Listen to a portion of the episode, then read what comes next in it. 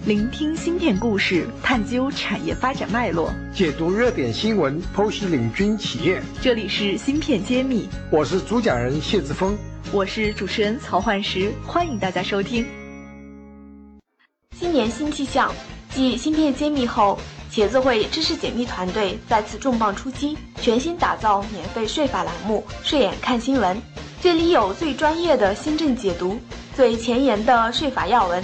现在点击“芯片揭秘”主播页面，或者直接搜索专辑“睡眼看新闻”即可收听，更有三十九个经典案例的进阶课程税法故事会等着你。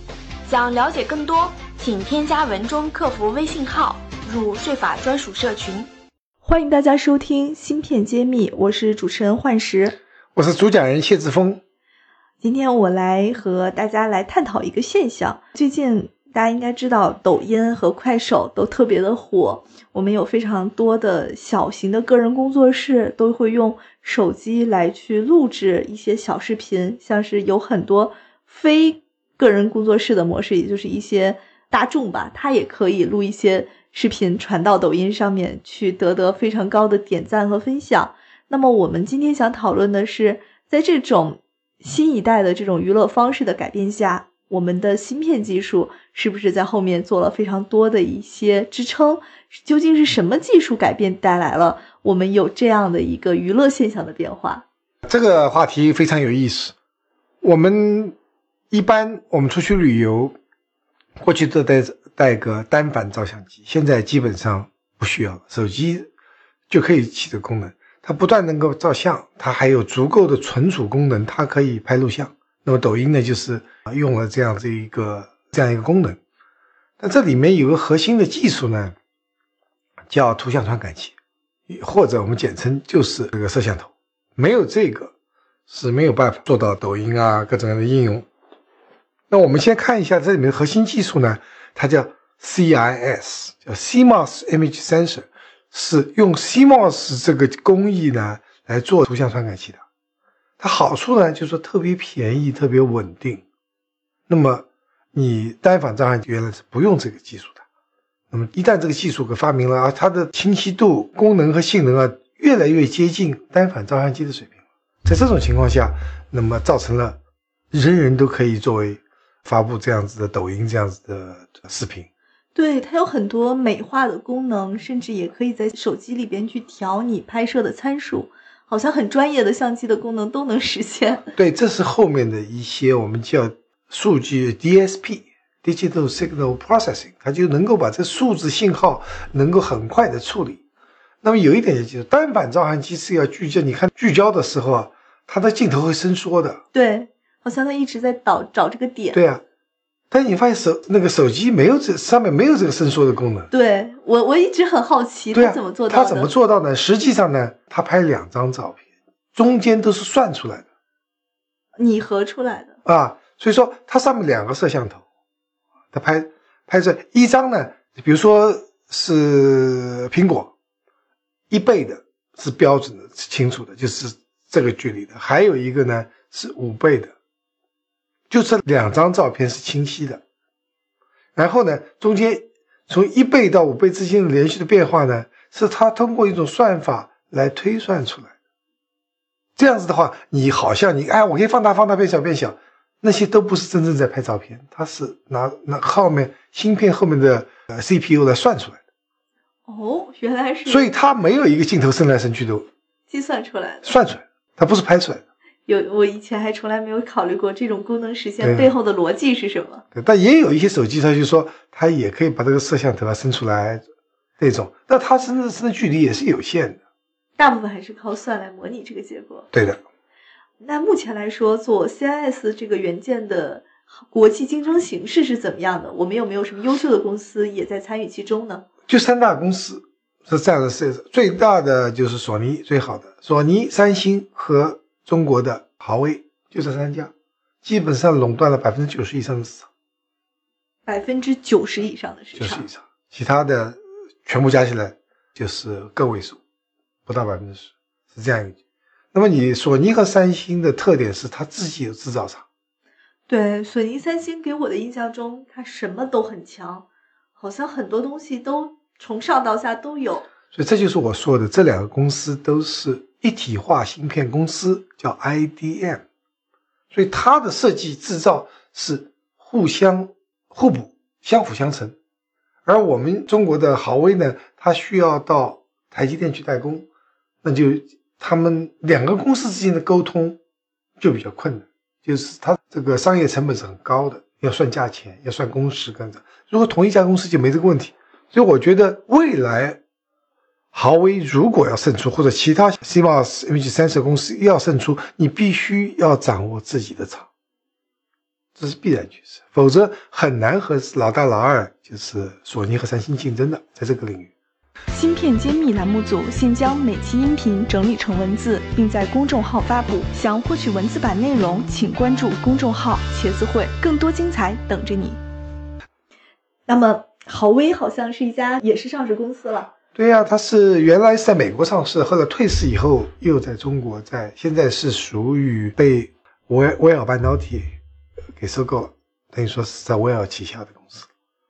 嗯，那威尔也是一家芯片的设计公司，它也是没有厂的，也没有厂，所以他们为当然现在是和比如说中芯国际或者是华虹利和华力有这样一个联盟，但总不如自己的厂那么自如吧。所以，我们感觉上说，未来的发展趋势，要么他自己建厂，要么呢和别人合作，合资做一个厂。他没有厂的话，这个会很吃力。嗯，那么您关注下来，觉得 C 二四这个市场未来规模会继续放大吗？一定的。你发现现在是未来的有三块是大家可以预见到的市场，一个呢是手机摄像头变成了双摄，呃，四摄越来越多摄像头上面，因为它有各种各样的需求。那么，而且它的像素在增加，那像素在增加，从我们做生产的人就说它的需要用的硅片的面积就增加，所以它很可能会是仅次于 CPU 存储器之后一个旗鼓相当的一个消耗集成电路晶圆的这样一个一个产业。那么一个手机大家知道，虽然说发展变慢。但是它因为它的像素在增加，实际上它的这个量是增加的，就是说你因为它这个是像素高了，就更大的芯硅片来做，所以可能是几倍的增加。一个是摄像头的数量会增加，每一个摄像头所用的这个硅的面积也在增加，这是一个。第二个呢，就是我说的是监控，完是我们就说过嘛，所以在演唱会上可以张学友演唱会可以抓可以抓抓逃犯的，对。它全是这些监控的摄像图像识别，里面全是图像传感器。第三块大家要注意的就是说，未来的发展趋势，人工越来越贵，那么都会无人超市。那无人超市里面所有的监督和控制，包括收银、收钱这个系统啊，全部是用图像传感器来处理。就扫码的这个过程也是图像传感器，全部是，而且拍了以后，他还去那个，而且不同角度要拍。所以在一个无人超市里面，可能就要用到成千上万的摄像头。所以这三大领域造成了未来这个图像传感器的消耗量会非常大。对这个安防这个场景下，其实是蛮多的。我们除了有传统的摄像头，像我前段时间去香港，如果持有新一代的那种通行证，嗯，你就可以。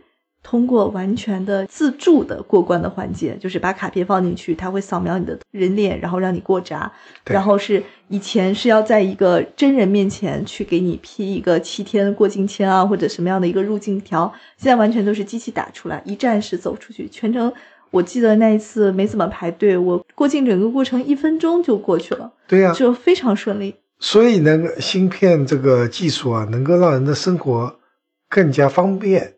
更加快乐，所以方便和快乐是我们做科研、芯片研研发人员的一个一个目标，就让所有的人，所以我们很自豪说，你看这个智能音箱那么好，呃，过关那么方便，无人驾驶汽车，我们干的核心技术，这是所以做芯片的人还是有这种成就感，而且这种成就感现在越来越随着物联网显性化了。对的，大家都看得到，就是想当年都不知道，现在都知道。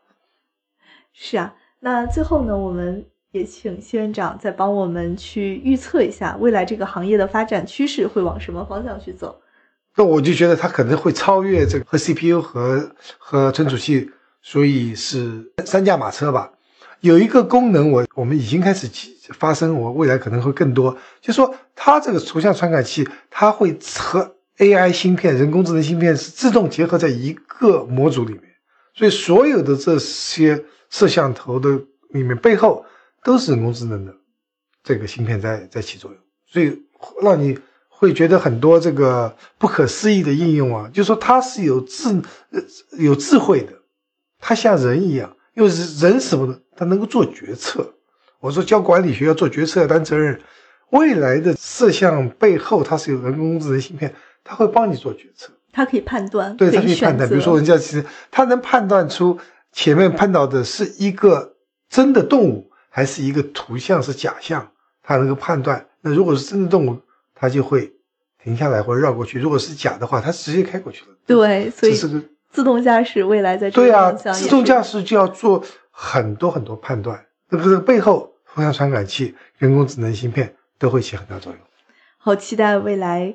更加聪明的芯片来应用生活中，替我们人类去解放双手。是我们的解放我们的双手，给我更让我们有更多的时间去享受生活，去学习。好，谢谢大家，本期栏目就是这样了。好，我们下期再见。感谢大家收听《芯片揭秘》，更多精彩内容，请关注公众号“茄子会”。我是谢志峰，我在《芯片揭秘》等着你。